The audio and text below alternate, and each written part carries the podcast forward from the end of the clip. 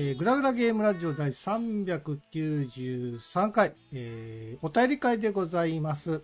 はいということで、今回はですね、新仮面ライダー会ということでですね、えー、新仮面ライダーに関するお便りを、えー、グラグラゲームラジオでいただきましたので、うん、えー、それを、まあえー、お読みながら、えー、今回、えー、ゲストに来ていただいた、えー、カナルさんとルスさんね、えー、一緒にですね、その感想を聞きながら喋、えー、っていこうかなということでございます。そうですね。はい。ということで、えー、どちらからいきましょうか。ツイッターからもいただいておりますし、えー、今回はあれか？あの、バックで流れてる初音ミクさんの曲はみたいなのはないでいいのか？ああ、全然、あの、初音ミクさんのライダーっぽい歌でもいいですよ。はい、えー、今回前半がね、仮面ライ新仮面ライダーテーマだったんで、今回は初音ミクさんの、えー、曲、えー、作ってるのは、まきまき P さんで、えー、仮面です。はい。あるんですね、はい、そういうあります。ちょっとヒーローっぽいかっこいい曲なので、聴いてみてください。はい。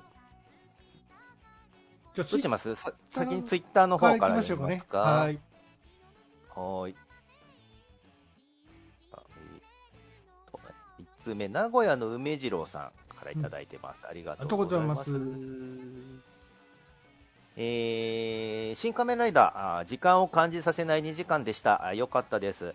強いて言うなら邦画あるあるの、えー、字幕がないので聞き取れない言葉が結構あったこととわ、うん、からないセリフがちょいちょい、えー、あと後半、えー、暗いシーンでの目まぐるしい CG アクション、えー、ついていけなかったです。ほらやっぱりさその見えにくい部分がやっぱねあるんですよね。暗いねえー、あと、予期せぬ出演者たちのサプライズは良かったと思います。ね、その他、えー、仮面ライダー、怪人含めてコスチュームにチャックが非常に多かったように思いました。これは特撮イコール着ぐるみイコール背中にチャックへのオマージュなんでしょうかね、えー、チャックが多いデザイン、えー、個人的にはかっこよくて好きです。とのことでした。ありがとうございます。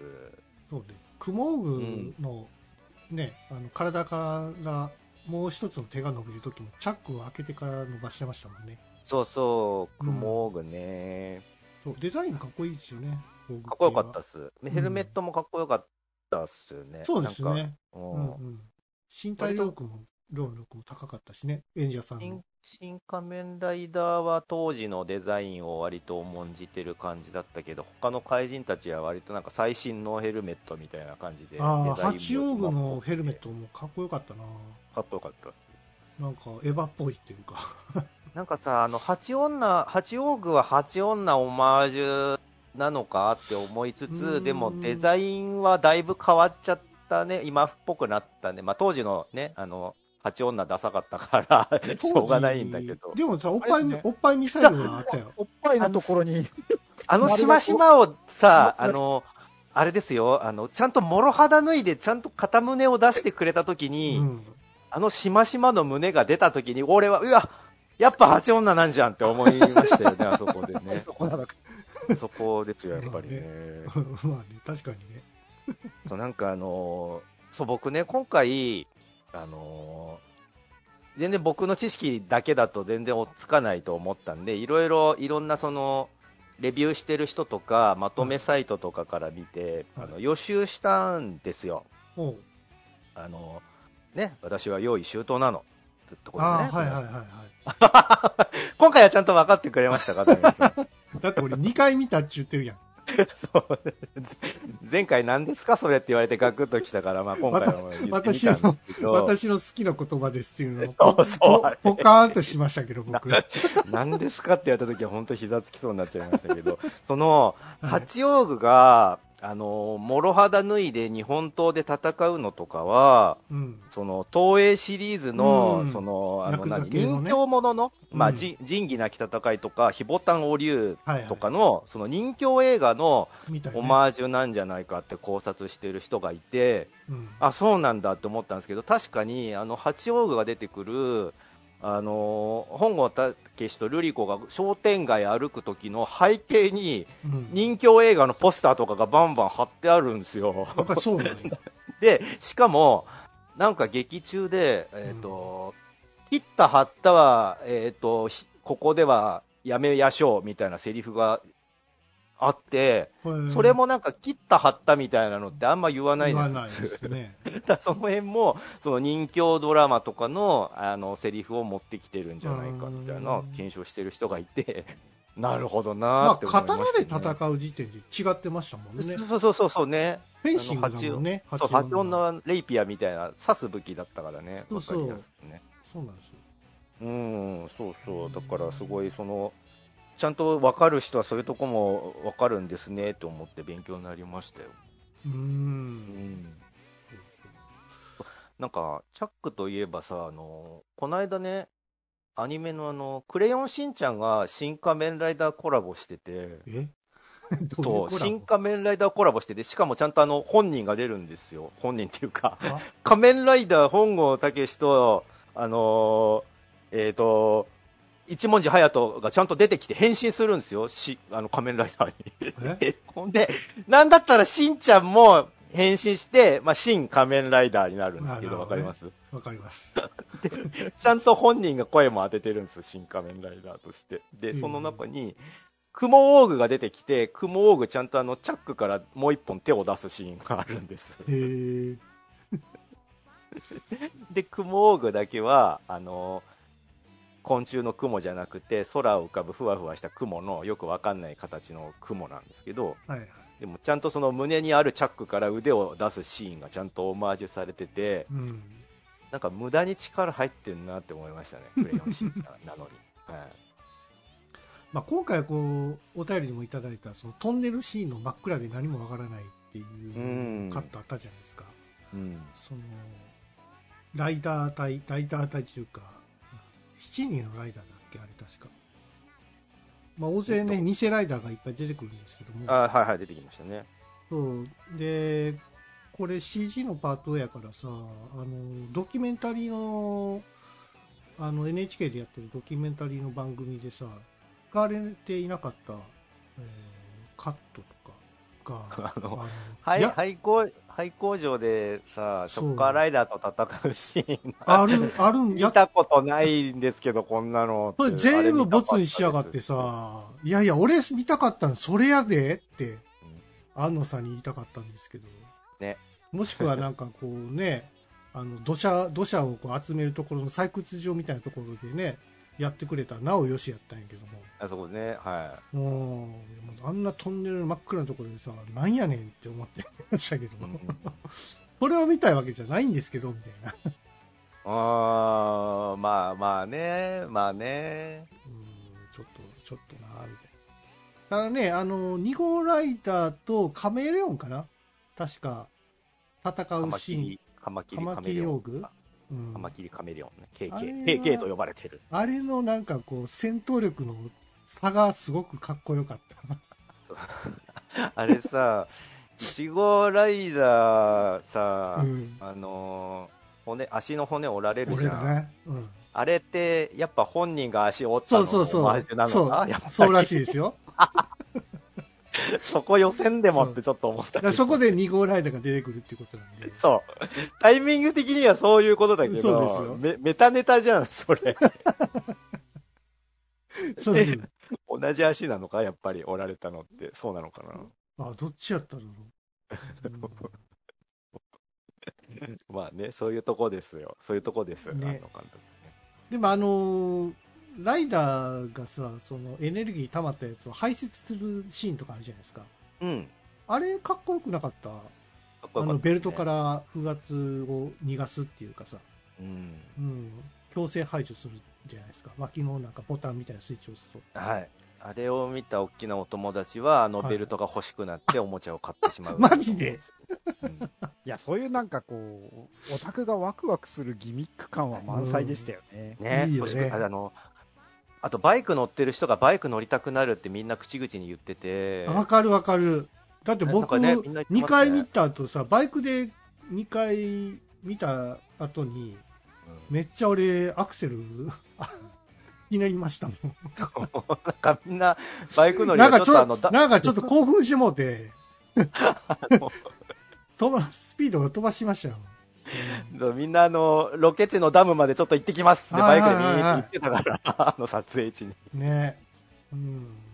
そう、あのバイクもさ、あの、一人で後ろからついてくるシーンとかあったじゃないですか。あ可愛いですよね、あのシーンね、僕は初め CG かなと思ってたら違うんですね。あれ、ホンダの技術なんですね。あれ、そうそう、本当にあの追従システムみたいなのがね今のバイクってあって、そうそうそう歩いてると後ろからついてくる来るんですよでしょ。そう、そうなんですよ。うん何の意味のか、何の技術かもよくわからないですけど。そうそう。だえー、とほ本当は横に並んで歩いていくシーンなんだけど、ええ。なんかバイクを押しながらだとその会話のリズム感が難しくなっちゃうんで2人をあ一緒に歩かせて、うん。えーサイクロンは後ろからついてくるっていう風に変えたって言ってます。なんかちょっとバトルホッパー感出してなかった、あーちょっと可愛いよね。そうそう。い。ああ、バトルホッパーやと思ってて。うんだからあの自爆させるシーンでもすまんはあサイクロンを、そうそう。そうそちょっとかわいそうなんだよねう。ちょっとねね、ブラック入ってたよね。だって、昔の915号とか2号とか、その、バイクに関しての愛情とかあんまりなかったんですよ、そういうカットは。確かに意思がないからまあねそもそもまあねまあねそうそうそう。だからあれ完全にバイバトルホッパーですよ。あくまで乗り物ですからあのーバイクが友達みたいなことを言い出すのは、もうアマゾンぐらいからなんですよ、相方みたいなことね。アマゾン無名やからな。しょいいんだよ、や野生児だから、密告者やし密入国者やし、みまあ、ルールに縛られないです、いいんです。そうそうそう。はい、えーじゃあ次のお便りいきますね。まだ来てるかな？あ、これで終わりかな？あ、そうなんですか？これで次のお便り、もう1通ぐらいあったと思ったけど。ツイッターは1通だけか。じゃあ次、えっと、LINE の方はい。からも。はい。えー長いんでちょっとかいつまんじゃうかもしれないです。えっ、と、はいカステルさんからいただいてます。あありがとうございます。えー、やすさん、とびやさん、えーこんばんは、カステルです。えー新仮面ライダーについて話す会を取るということですので、感想を述べさせていただきます。うんえー世間的には面白かったという意見を多く見るのですが、うん個人的には正直刺さらなかったです。うん。部分部分では過去作のオマージュ過去作のオマージュなどもありましたが、それが全体としてつながっていない印象を受けました。確かにね。うん。新ウルトラマンの時も確かそんな意見が結構あの多かったと思います。そのいろんな怪獣とかを矢継ぎ早に出してるせいでなんかつながりが悪くなってるねねみたいな意見がうんうん。それが今回ももしかしたら感じられたのかもしれないですね。い、えー以降気になった点をいくつか挙げていきます。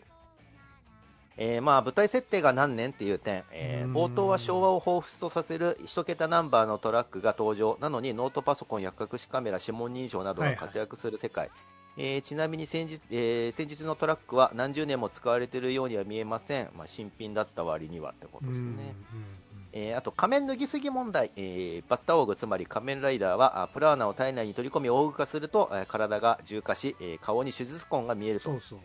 そのプラーナはベルト、防護服、仮面に連動しパワーアップする。そうですね、えー人間体に戻るにはベルトからプラーナを放出しなければならない。そして人間体に戻ると弱くなるパワーが出なくなるということですね、えっと、序盤で説明していたはずなのに、えー番組の途中から自分の意思で仮面を外して、えーつまり弱体化してしまうということですね。うんえーえーとそれでまた仮面をかぶって戦う。一体何回仮面の、えー付け外しをしたのかと。うんうん確かに気になった俺も。そう。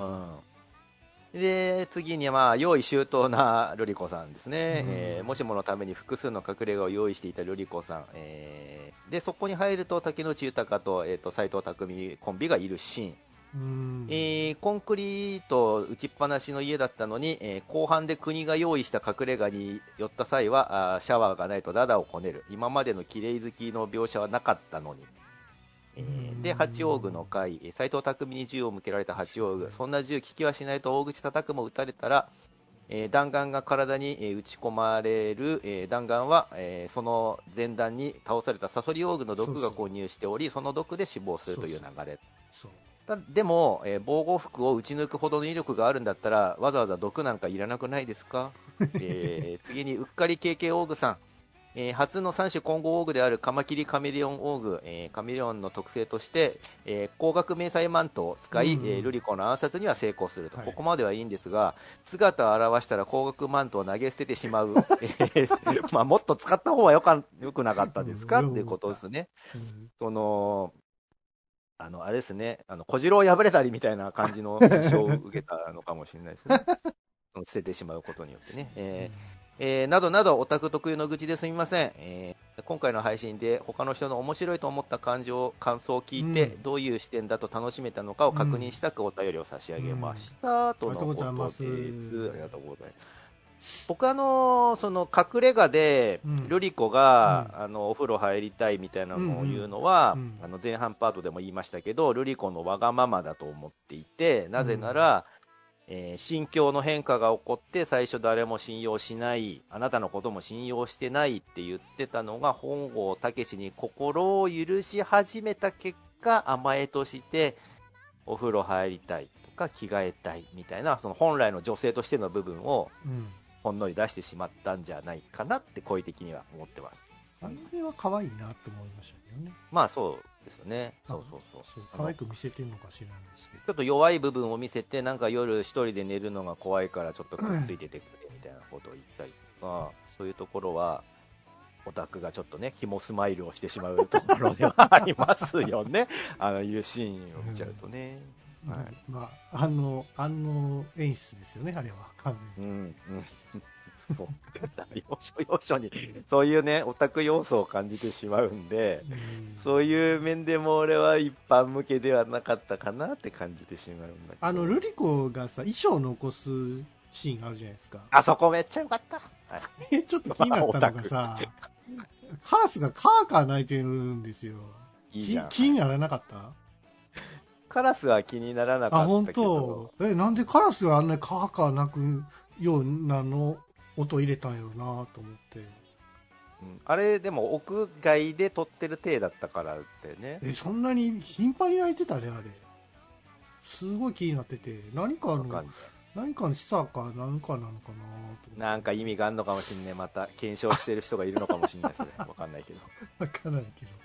でもまあ、あの辺の、なんかね、ヘルメットの中に自分のね、遺言というか、うんあの衣装を、まあ映像をね、見せることによってっていう。あの辺も良かったっすねそのルリコさんがさ、うん。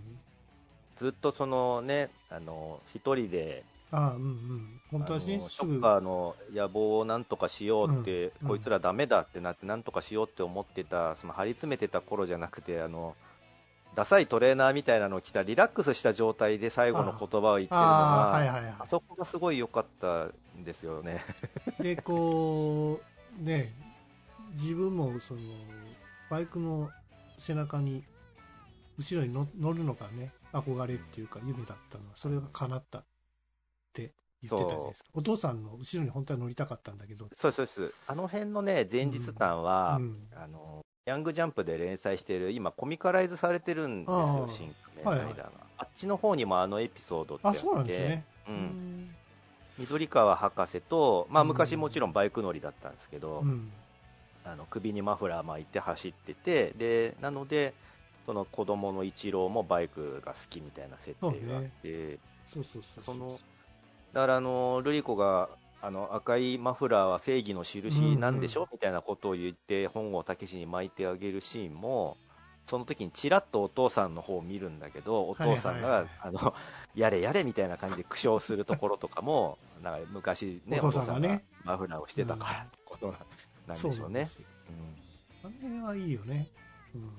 うん。うん。うんまあ確かにでもカステルさんの言い分もわかるその時代とか特に設定されてないけどなんかその確かにね昭和っぽい雰囲気を出してはいるけど最新の技術とかもあって何年なのっていうのもわかるし KK オーグの広角迷彩もっと使った方がいい戦いできたのではっていうのは確かに僕も思いました。捨てたせいであっさりやられちゃったねっていうのは確かに。あれはもう一回こっきりっていうことにしとこうよ。あもう一回しか使えないってことなんか血ついたし、あれ、あそこに。ねあーそれでついちゃったからね。うんなるほどそうだったら全然納得ですけ大丈夫でどね。う うんわかるわかる。仮面脱ぎすぎ問題はどうですか？仮面ほんまに脱ぎすぎやったな。うん。いや、あとさ、仮面つけた、その、喋るシーンとかってさ、やっぱり、その仮面つけたらこういう音鳴るなっていうのはわかるんやけど、うん。あの、あのなし、なんか、リアルさいらんな。うんあのー名古屋の梅次郎さんもさっき言ってたけどう、ん一部何言ってっかくぐもりすぎてて分かんない部分も 確かに。もぐもぐもぐって僕言ってたはい。感じました。はい。うん いや、ほら、普通の今のライダーも、昔のライダーもさ、そんな口ごもった感じのノイズマジンのね、音声じゃなかったじゃないですか。そそそうだよ。普通のね、二度撮りとかもしてたし。そう、そうですねう。ん。それで慣れてるもんやから。はい。本当ほんまにマスクかぶった時の音出されても。そう。だからあれをやりたかったんでしょ、うん安野さんは。あの、防護服だと。防護服にヘまあルメットだと。まあまあまだから、ああなあ。るいや、でもね、薄っぺらく感じるんですよ。あの厚みがないっていうんですかね。ペラペラ感に感じるんですよ。あの音によって。ああ、なるほど、うんそうなのか。あでもね、あのクラッシャーがね、その顎の動きによってね、ガクガク揺れるところはね、すごく動いて。たね。すごく好きよかったですねあれはね。そう。で、血しぶきとかね、自分から出る血液もちゃんとクラッシャーにつくじゃないですか。そうそうそう。まあ、あの辺はまあもうスピリッツの影響やと思うんですけど。ああ、スピリッツ、えっと、村井田健二先生の仮面ライダースピリッツか。あの村井田さんと安野さんの対談とか僕読んだんですけど、はいはい、ありますね。その時にあの安野さんがこれは取られたって言ってましたもん。村井田さんにこのシーンとかは一番いいみたいなこと言ってたんで。なんか村井田さん、仮面ライダーを作った男たちみたいな漫画も書いてたああかそうですね。ら、うん、ライダーにやっぱ造形深いのかもしれないですね、あの人もね。うんうんうんなんかね、今回その、新仮面ライダーを見て、うん島本和彦先生がどういう感想を持ってるのかもすごい それね多分みんな思ってると思いますよでもあの人絶対に今答えてないじゃないですかもうね、俺検索したんだけど、うん全く仮面ライダーの彼女も言ってないの、今。そうなんですよ。あれ、絶対なんか言う、言うと思う。言うというか、言わないのかな？まだ公開始まったまんまやから。なんかね、新ウルトラマンの時は、あの割と公開直後に、俺は今、あの、得体も知れない謎のクソデカ感情と戦っています、みたいなことを言ってて、で、そしかも、同人誌作ったんだよね、新ウルトラマンの。あそその感感情周りをあのぶつけてる同人誌を作って、コミケで売ってたんですよ。はいはい。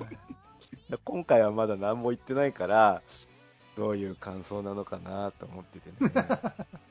絶対、絶対なんかありますよ、あの人。だって、一番仮面ライダーが好きな、ね、漫画家さんの一人ですから。うん、なんかね、あのーそのオタク臭いなって思ったのと同時に、なんかその、今回の新仮面ライダーの向こう側になんとなく青い炎感も感じていて、そう？なんか演技指導とかしてる安野さん、その青い炎のあの安野さんの感じだったんだろうな、どうせって思ったんですはいはいはいはい。そういうことね。あうん。あのあのパンパンフでその池松主演の池松さんがうん何度やっても OK が出なくて、もうどんどんな完璧なアクションをしても完璧な演技をしても NG 出されて 今ちょっとだけあのママフラーが変なかかり方してたからもう一回と 俺の責任じゃねえんだと思う。どんな完璧やってもダメな時はダメなんで。だからあのドドキュメンタリーで疲れ果ててた池松さんがどうせリテイクなんでしょ？って言ってたのは、うん。もうだいぶあの末期のあうん。諦めの境地に達してたセリフだと思うんですね。だってエヴァでもさ、アフレコを何回もリテイク出してたっていうことじゃないですか。うん気に入らんかったら。完璧主義者なのか分かるけどさ。そうそう。お前の出し方が下手なだけなんちゃうんみたいな。伝われへんこと言うなよっていう。それも大きいんだと思いますよ。だから樋口さんとかかがさちゃんとフィルターになってるからそうそうそうそう。さシン・ゴジもさウルトラマンもなんとかいけたわけやんか。今回はあの現役のままぶつけられちゃってるからそうそう。え演者さんたちもすげえ大変だった。困るんよねだから樋口さんは安野さんの意見を組み込んでこういうふうに言ったらええんちゃうのみたいなことを言ってくれるからなんとかなったんじゃないですか？演者さんとのコミあのつながりとかも本当にプルプルしてたのは本当にプルプルしてたのね。違うまあみたいなね。なんかもう正直言うともう一緒に仕事したくないですっていうま感じはしますよ。クリエイターでもそういう人いっぱいいるおるからねねえ。うんもう果をクリエイター通す。としてはね、すごい人なのはわかるけど、うん。一緒に仕事するのはちょっと、 no thank you ですっていう。みんなさこう新仮面ライダーやれると思ってさこう気合入ってたと思いますよ。手の人とかさ、アクションのね俳優あの演者さんとかも全然使われてないとか。もうもうすごいかわいそうなんですけど。まあまあまあ。入れたっぽいはい聞こえますね今、なんかね、はいあの、PC の方から入れなくなっちゃったんで、iPhone から入ってます。声の感じがちょっと違いますけど、全然。はい。大丈夫ですかはね、い。すいません、途中でぶつ切りになっちゃって。いえいなんか音大きくね？え。うん、でかいっすね、今度は。これ、ボリュームどうやって小さくするのかわかんない。iPhone のマイクどうやって小さくするの？自分の方ではそうでもない感じですけどね。iPhone じゃなくて iPhone の入ってるアプリ、ディスコードアプリの音を小さくすればいい、えーっと、設定、うん。えーあ、感度がめっちゃ針が振り切れてんだ。音量かな、うん。うん。あ、これは聞く方か。えーっビデオと。同検出を切ってちっちゃくする。これでどうですか？もう変わってないですね変わってないうん。これ以上はちっちゃくできないな。どうしたらいいですかね？これどうですか？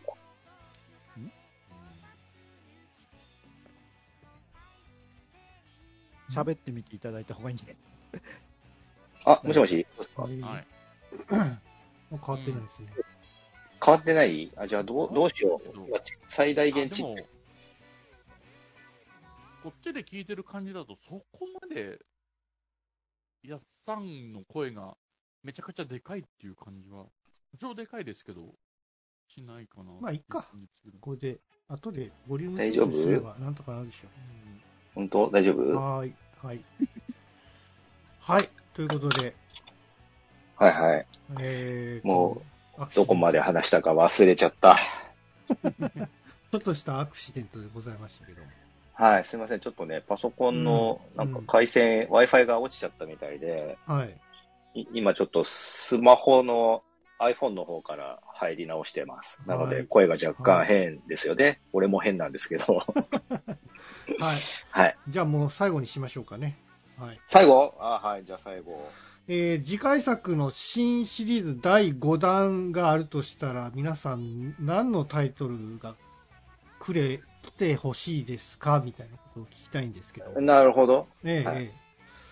ちょっと私はですねまあ多分安野さんのことだけだから多分自分の好きな、えーとコンテンツというかタイトルをやるんじゃないかなと思って「新宇宙戦艦ヤマトうわ実写ー こうこれって、」はい実現するしないとか夢物語レベルでいいんですよね？もちろん全然大丈夫ですよ好きなの言っていいんですよね？はい。キューティーハニー2じゃあでもいいですよ。いや、言わないでよ、先に。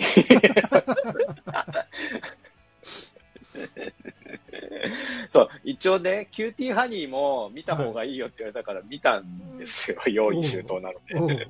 面白かったよ、キューティーハニー。あの、あんま変わんなかった、シン・仮面ライダーと。だ当時からこういうのやりたかったんだね、とは思いました、確かに。なるほどね。えじゃあちなみに先にお二人、どう、どうですか？シーン、次に期待するやつ。カナルさん、ルスさ私はですね、ん。うん。新不思議の海のナディアですかねああ、い。いいなるほどめっちゃグロいシーン出そう。うん、あのーちょっと、オタク的ネタでニヤッとしたっていうところで言わないちゃったんですけど、はい。はい。なんだろう、多分そうなんじゃないかと思ったのは、あの、緑川一郎超大具が、うん。はいあの、壁から離れるときに、背中にこう、ね、糸がビーって出てたのは、あれはい多分、ナディアパロディなんじゃないのかなって。あですよね。あうん。あ、あさんはうんお兄さんですよね、あれ。そうお兄さんがね、背中にやっぱこう繋がれててっていう、あそれだよねって思った時に、ああ、ナディア見たいなっていう、なるほど。思いました。ねえもうショッカーのあたりとか、本当ね、もうガーゴイルめちゃくちゃ好きなんで、うああいうなんん。かこう、狩猟みたいなのは、どちらかというと、やっぱガーゴイルみたいなやつが良かったなっていうのが、ああ、なるほど思ねった。感じはあったんでう、んナディアやってもいいなっていうのはありましたね。はいはいははいい。はい。うん。ルスさんは？そうですね、難しいんですけど、なんか、メタルヒーロー系とかどうかなああ、いいですね。うん。うん。宇宙系で。そう。こ今回ね、あの、超王具も若干銀色でちょっとメタリックな感じがしましたもんね。あヘルメットとかね。。ですよね超大具、うんデザインめちゃくちゃかっこいいんですけど、あの、かっこいいですよね。うんあの、犬淵豊さんっていうあ。はいはい。方がされてるんですよね、あの、はいはい。超大具のデザインって。